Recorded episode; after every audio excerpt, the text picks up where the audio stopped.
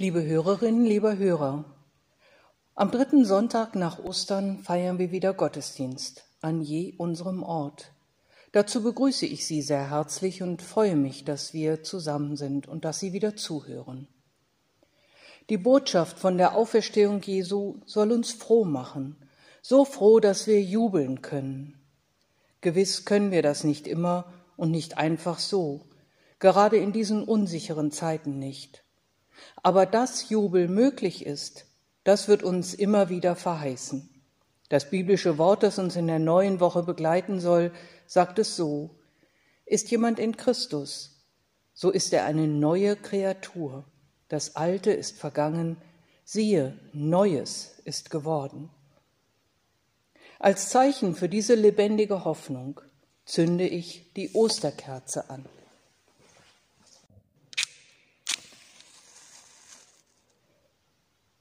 Vielleicht zünden Sie zu Hause auch Ihre Kerze an. So sind wir verbunden im Licht der Hoffnung und feiern zu Hause und doch gemeinsam in Gottes Namen. Im Namen Gottes des Vaters und des Sohnes und des Heiligen Geistes. Amen. Lassen Sie uns die Osterfreude noch einmal zum Klingen bringen. Lied Nummer 100 aus unserem Gesangbuch.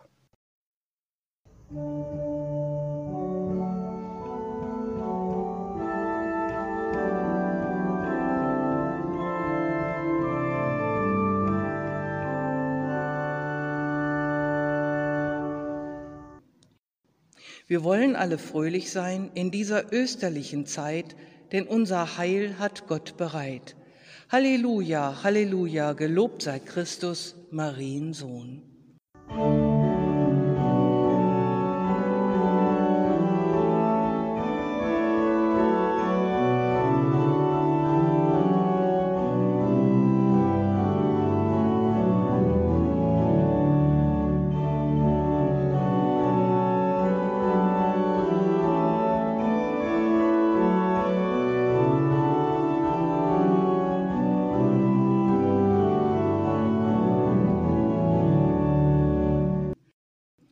Es ist erstanden, Jesus Christ, der an dem Kreuz gestorben ist, dem sei Lob er zu aller Frist.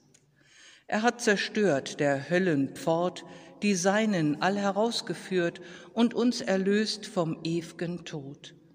Es singt der ganze Erdenkreis dem Gottessohne Lob und Preis, der uns erkauft das Paradies.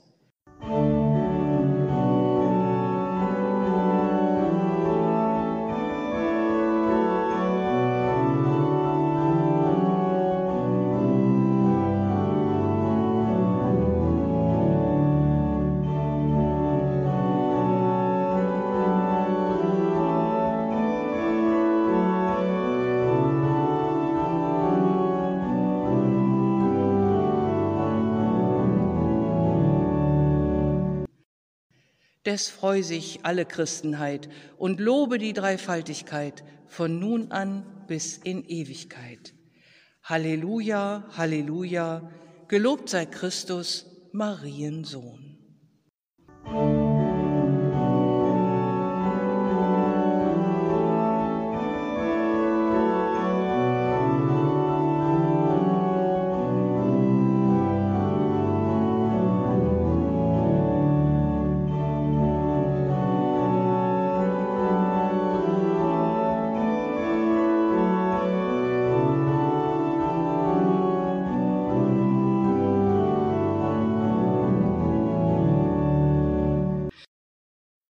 Psalm 66 stimmt ein jubelndes Gotteslob an. Mit seinen Worten möchte ich beten. Jauchzet Gott alle Lande, Lob singet zur Ehre seines Namens, rühmet ihn herrlich. Sprecht zu Gott, wie wunderbar sind deine Werke. Selbst deine Feinde müssen sich beugen vor deiner großen Macht. Alles Land bete dich an und Lob singe dir, Lob singe deinem Namen. Kommt her und seht an die Werke Gottes, der so wunderbar ist in seinem Tun an den Menschenkindern. Er verwandelte das Meer in trockenes Land, sie konnten zu Fuß durch den Strom gehen. Darum freuen wir uns seiner, lobet ihr Völker unseren Gott, lasst seinen Ruhm weit erschallen. der unsere Seelen am Leben erhält und lässt unsere Füße nicht gleiten. Er sei dem Vater und dem Sohn und dem Heiligen Geist, wie es war im Anfang, so auch jetzt und immer da und von Ewigkeit zu Ewigkeit. Amen. Gott, wir sind hier, um uns an dich und deine Taten erinnern zu lassen. Was wir heute hören und lesen, soll uns tragen über die Abgründe unserer Sorgen, soll uns Halt geben im Strudel unserer trüben Gedanken, soll uns davor bewahren, in unserem Selbstmitleid zu versinken. Du, unser Gott, hast schon früher die Mauern der Trauer geöffnet, hast die Meere der Angst geteilt, hast Menschen in die Weite neuer Freiheit geführt. Gott, was du früher getan hast, das tu auch an uns, damit das Jubellied von früher auch zu unserem Jubellied wird. Amen. Ein Lied aus dem Gotteslob.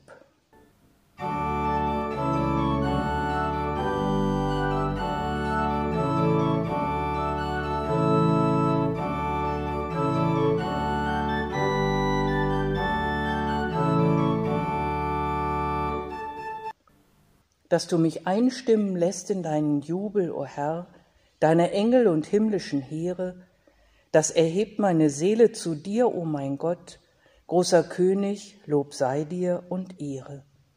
Herr, du kennst meinen Weg und du ebnest die Bahn und du führst mich den Weg durch die Wüste, dass du mich einstimmen lässt in deinen Jubel, o oh Herr, deine Engel und himmlischen Heere, das erhebt meine Seele zu dir, o mein Gott, großer König, Lob sei dir und Ehre.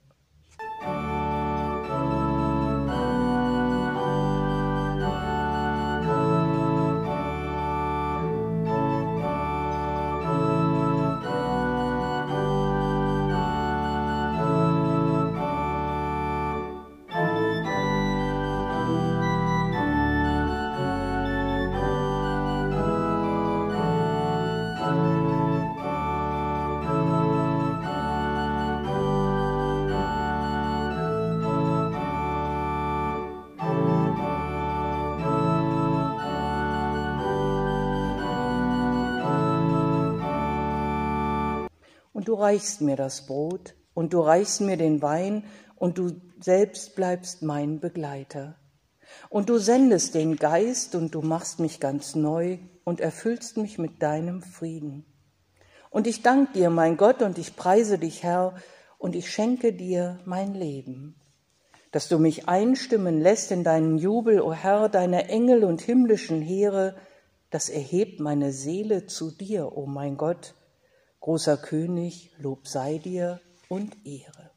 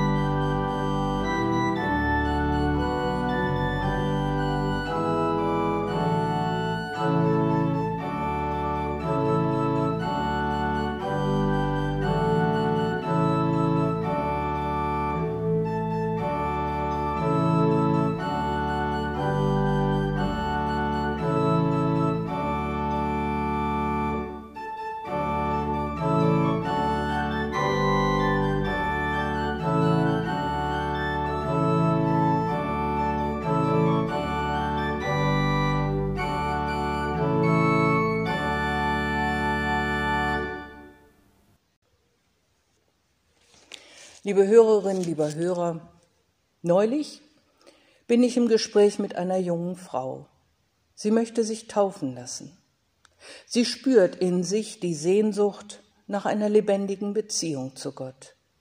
Doch weiß sie nicht, wie sie dazu kommen kann, wie sie Gott so kennenlernen kann, dass sie sich in Gott geborgen fühlt. Da ist eine Religiosität in ihr, ein Fragen nach Gott, eine Hoffnung, dass ihr Versuch zu beten das Gegenüber erreicht, von dem sie bisher nur unbestimmte Vorstellungen hat.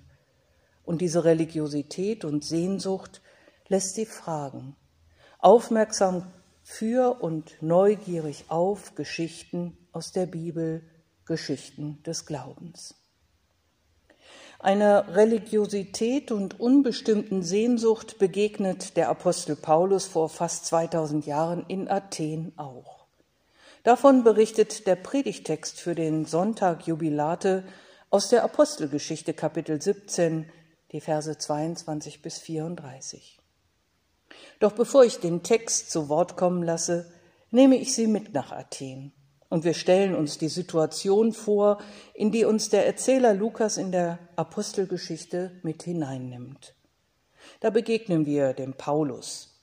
Er hat als rastloser Apostel und eifriger Missionar des christlichen Glaubens auf seinen Reisen schon so manch gefährliche Situation gemeistert. Nun sitzt er in Athen fest. Er muss auf seine Leute warten, bevor es für ihn weitergehen kann, wieder übers Meer zu seinen nächsten Zielen. Gewiss plagt ihn Ungeduld.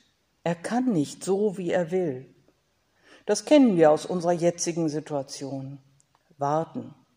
Nicht wegfahren können, obwohl das Fernweh groß ist. In vielem nicht selbst bestimmen dürfen, was wir tun wollen. Das kann einen ganz schön ungeduldig machen unzufrieden, kann an den eigenen Kräften zehren. Und manchmal fragen wir, wie lange denn noch?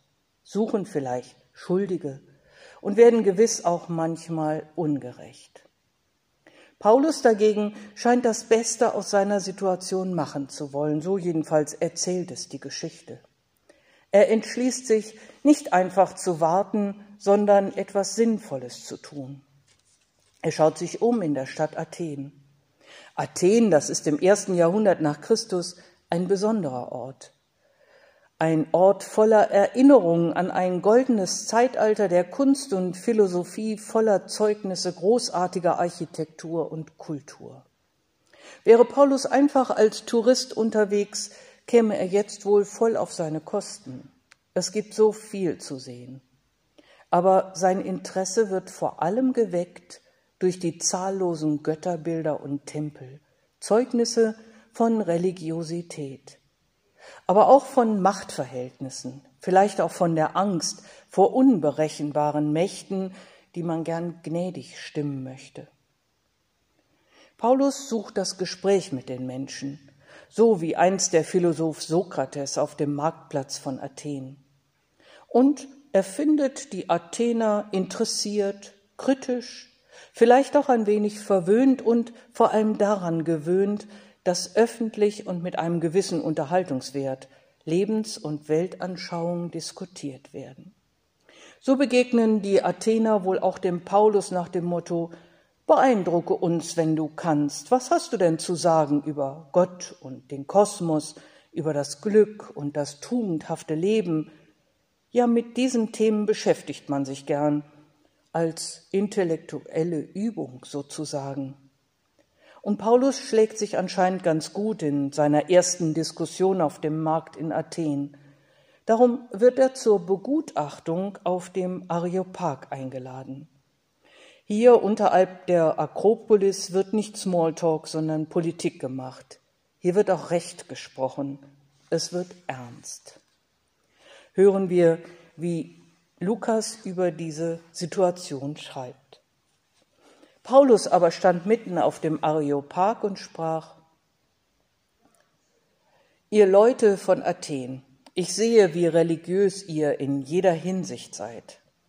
Denn als ich hier umherging und mir eure Heiligtümer ansah, fand ich auch einen Altar mit der Inschrift der unbekannten Gottheit. Was ihr nun, ohne es zu kennen, verehrt, das verkündige ich euch. Gott hat die Welt und alles in ihr gemacht, herrscht über Himmel und Erde. Gott wohnt nicht in von Händen gemachten Tempeln, lässt sich auch nicht von Menschenhänden versorgen, hat nichts nötig, gibt doch selbst allen Leben, Atem und alles. Gott machte aus einem einzigen Menschen das gesamte Menschengeschlecht, damit sie sich überall auf der Erde aufhalten, bestimmte für ihren Aufenthalt festgesetzte Zeiten und bestimmte feste Grenzen. So sollten sie suchen, ob sie wohl Gott ertasten und fänden. Ist Gott doch nicht fern von jeder und jedem von uns. Denn in Gott leben wir, bewegen wir uns und sind wir. Wie es auch welche sagen, die bei euch gedichtet haben, wir sind ja göttlicher Herkunft. Paulus scheint hier über sich hinauszuwachsen. Von Anspannung, Missmut und der Ungeduld über das unfreiwillige Warten ist nichts mehr zu spüren. Er nutzt den Augenblick. Er hat mit Interesse und offenen Augen etwas Positives entdeckt, etwas, was ihn mit den Menschen in Athen verbindet. Und das rückt er jetzt in den Mittelpunkt. Er hatte viele Stätten der Gottesverehrung gesehen, Altäre und Tempel mit Namen, die verraten, welche Göttin und welcher Gott jeweils verehrt wird und wofür die Menschen sie um Hilfe anrufen, in Krankheit, für eine gute Ernte, in Todesnot, für das Glück der Liebe, für alle großen und kleinen Nöte des Lebens. Und, merkwürdig, da steht auch ein Altar ohne Namen, nur mit der Aufschrift der unbekannten Gottheit so als wolle man sich rückversichern, um keine der unberechenbaren Mächte zu verärgern, indem man sie nicht genug würdigt. Hier knüpft Paulus an.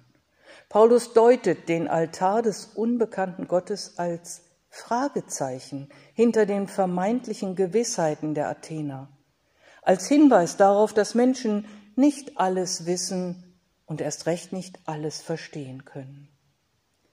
Paulus erkennt vielmehr in diesem Altar ohne Bild und Namen eine Sehnsucht.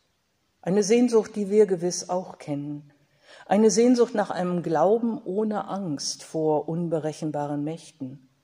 Eine Sehnsucht nach Geborgenheit und einer lebendigen Verbindung zu dem Größeren, das uns umgibt. Eine Sehnsucht danach, dass dieses Größere, wie immer wir es nennen, in Beziehung zu uns steht, in einer guten, heilsamen und lebenfördernden Beziehung.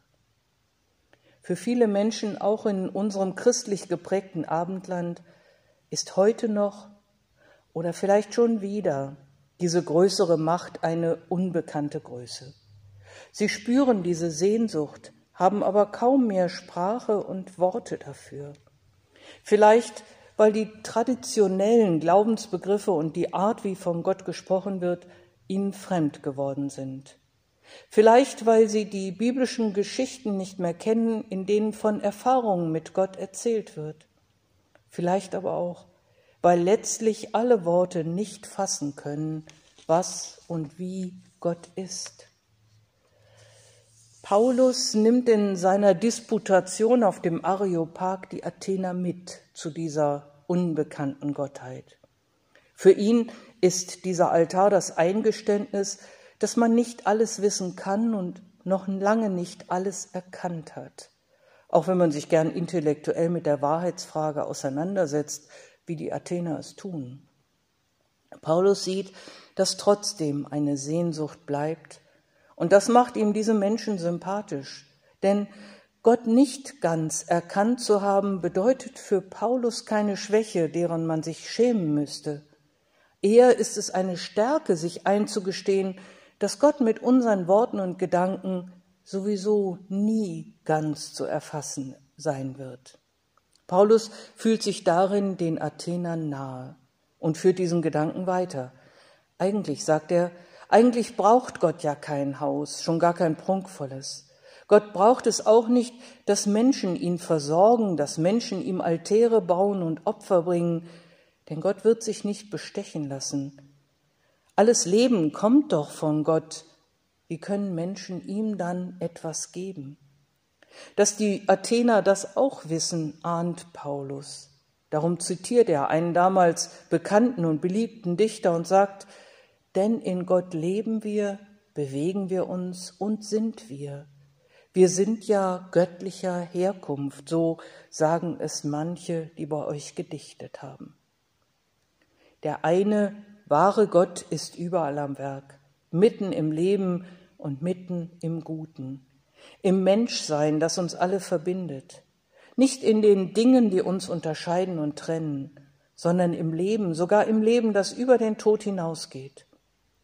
Das ist der neue Gedanke, diese Erfahrung, die Paulus mit Gott gemacht hat, die er den Athenern nahebringen will. Ja, sagt er, Gott ist Grund und Urheber der Welt und des Lebens. Doch Gott verfolgt auch ein Ziel. Gott und Mensch, Zeit und Ewigkeit Schöpfer und Schöpfung wieder zusammenzubringen, den Abgrund zu überwinden. Deswegen, so Paulus in seiner Rede, die hier zur Predigt wird, deswegen offenbart sich Gott ausgerechnet im leidenden und gekreuzigten Christus. Das alles reißt Paulus nur knapp an, quasi im Telegrammstil, und die Athener haben gewiss große Mühe, ihm zu folgen, wenn er sagt, weil wir nun göttlich, göttlicher Herkunft sind, dürfen wir nicht meinen, das göttliche gleiche Gold oder Silber oder Stein einem Gebilde menschlicher Kunstfertigkeit und Einbildungskraft. Über die Zeiten der Ignoranz nun hat Gott zwar hinweggesehen, fordert aber jetzt die Menschen überall auf, dass sie alle umkehren. Denn Gott hat einen Tag festgesetzt, um an ihm die Menschheit gerecht zu richten, durch einen Mann, der dafür bestimmt und gegenüber allen ausgewiesen ist, weil Gott ihn von den Toten auferstehen ließ. Als die Athener vom Aufstehen der Toten hörten, spotteten die einen und die anderen sagten, darüber wollen wir dich ein andermal hören. So ging Paulus von ihnen weg. Einige aber schlossen sich ihm an und kamen zum Glauben, darunter auch Dionysius, ein Mitglied des Gerichts auf dem Areopag, sowie eine Frau namens Damaris und weitere mit ihnen.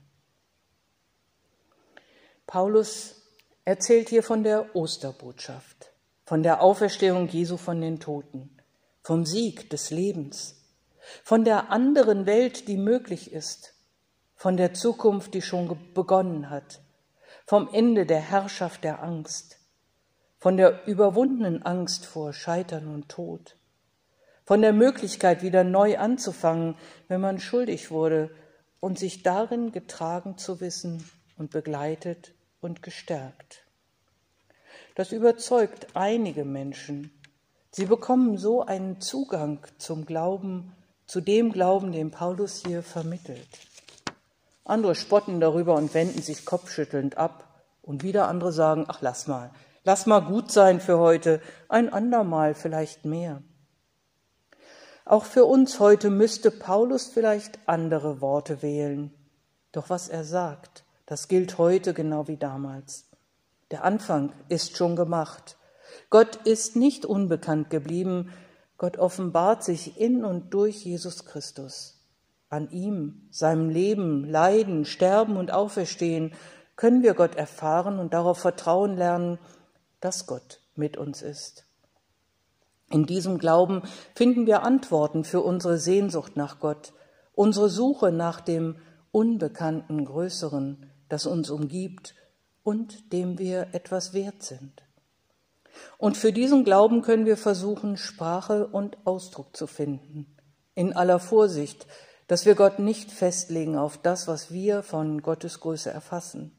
Und dennoch, jubelnd und singend, trotz aller Beschwernisse und allen Leides in unserem Leben und in unserer Welt der Hoffnung Ausdruck geben, dass wir in Gott leben und uns bewegen und sind. Ich habe der jungen Frau, die sich auf ihre Taufe vorbereitet, von Paulus in Athen erzählt. Und ich glaube, sie hat auch etwas verstanden. Wir brauchen nicht alles zu wissen.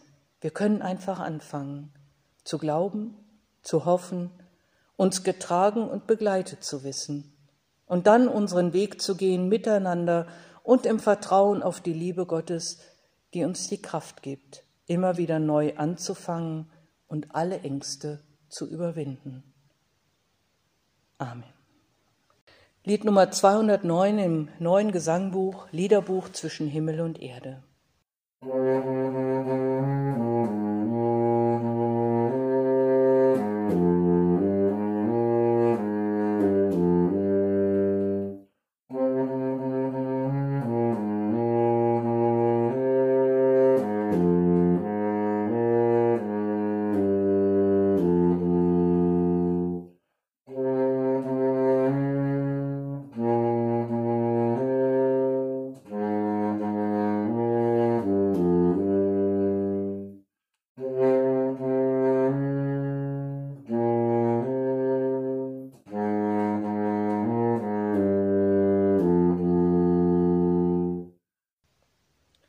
Da wohnt ein Sehnen tief in uns, o oh Gott, nach dir, dich zu sehen, dir nah zu sein. Es ist ein Sehnen, ist ein Durst nach Glück, nach Liebe, wie nur du sie gibst. Um Frieden, um Freiheit, um Hoffnung bitten wir, in Sorge, im Schmerz, sei da, sei uns nahe, Gott. Um Einsicht, Beherztheit, um Beistand bitten wir, in Ohnmacht, in Furcht, sei da, sei uns nahe, Gott. Um Heilung, um Ganzsein, um Zukunft bitten wir, in Krankheit, im Tod, sei da, sei uns nahe, Gott. Dass du, Gott, das Sehnen, den Durst stillst, bitten wir. Wir hoffen auf dich. Sei da, sei uns nahe, Gott. Da wohnt ein Sehnen tief in uns, o Gott, nach dir, dich zu sehen, dir nah zu sein. Es ist ein Sehnen, ist ein Durst nach Glück, nach Liebe, wie nur du sie gibst. Lasst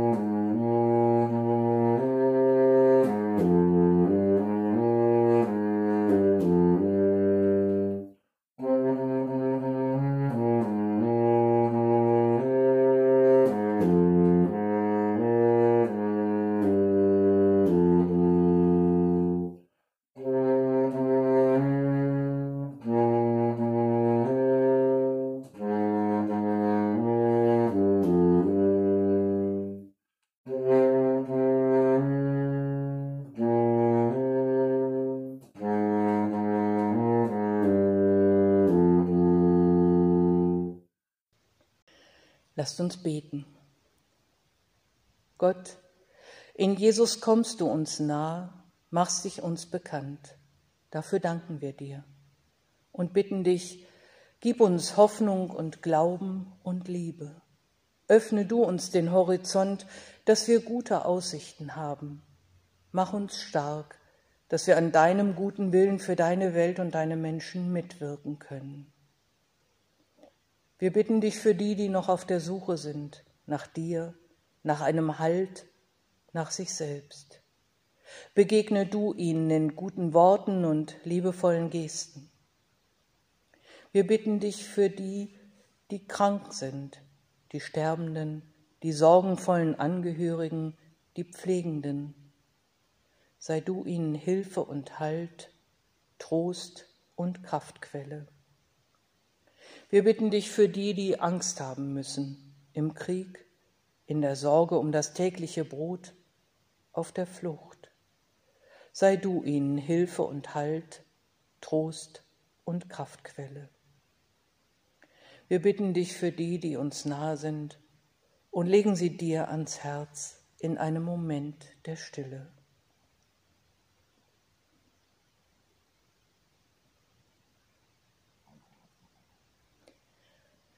Jesu Worte verbinden uns. So beten wir.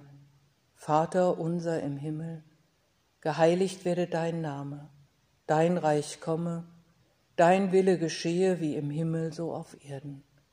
Unser tägliches Brot gib uns heute und vergib uns unsere Schuld, wie auch wir vergeben unseren Schuldigern. Und führe uns nicht in Versuchung, sondern erlöse uns von dem Bösen denn dein ist das Reich und die Kraft und die Herrlichkeit in Ewigkeit. Amen. Lied Nummer 165 aus unserem Gesangbuch. Gott ist gegenwärtig, lasset uns anbeten und in Ehrfurcht vor ihn treten. Gott ist in der Mitte, alles in uns schweige und sich innigst vor ihm beuge. Wer ihn kennt, wer ihn nennt, schlagt die Augen nieder, kommt, ergebt euch wieder.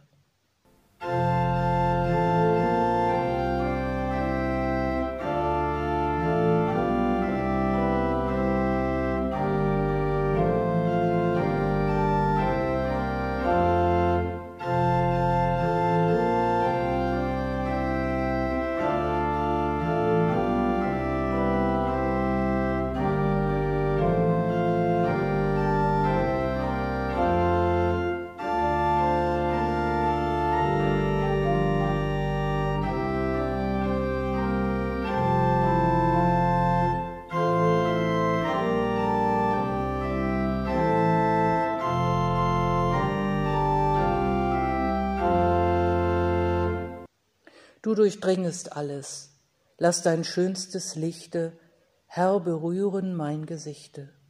Wie die zarten Blumen will ich sich entfalten und der Sonne Stille halten.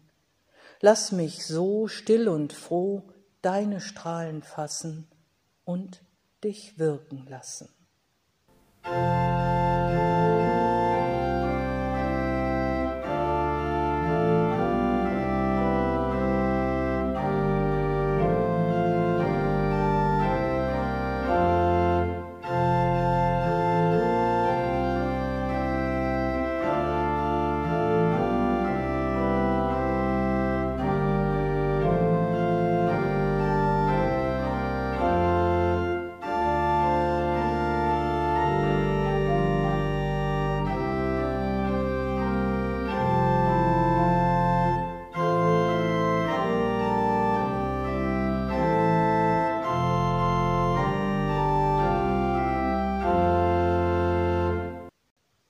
Bitten wir Gott um Segen.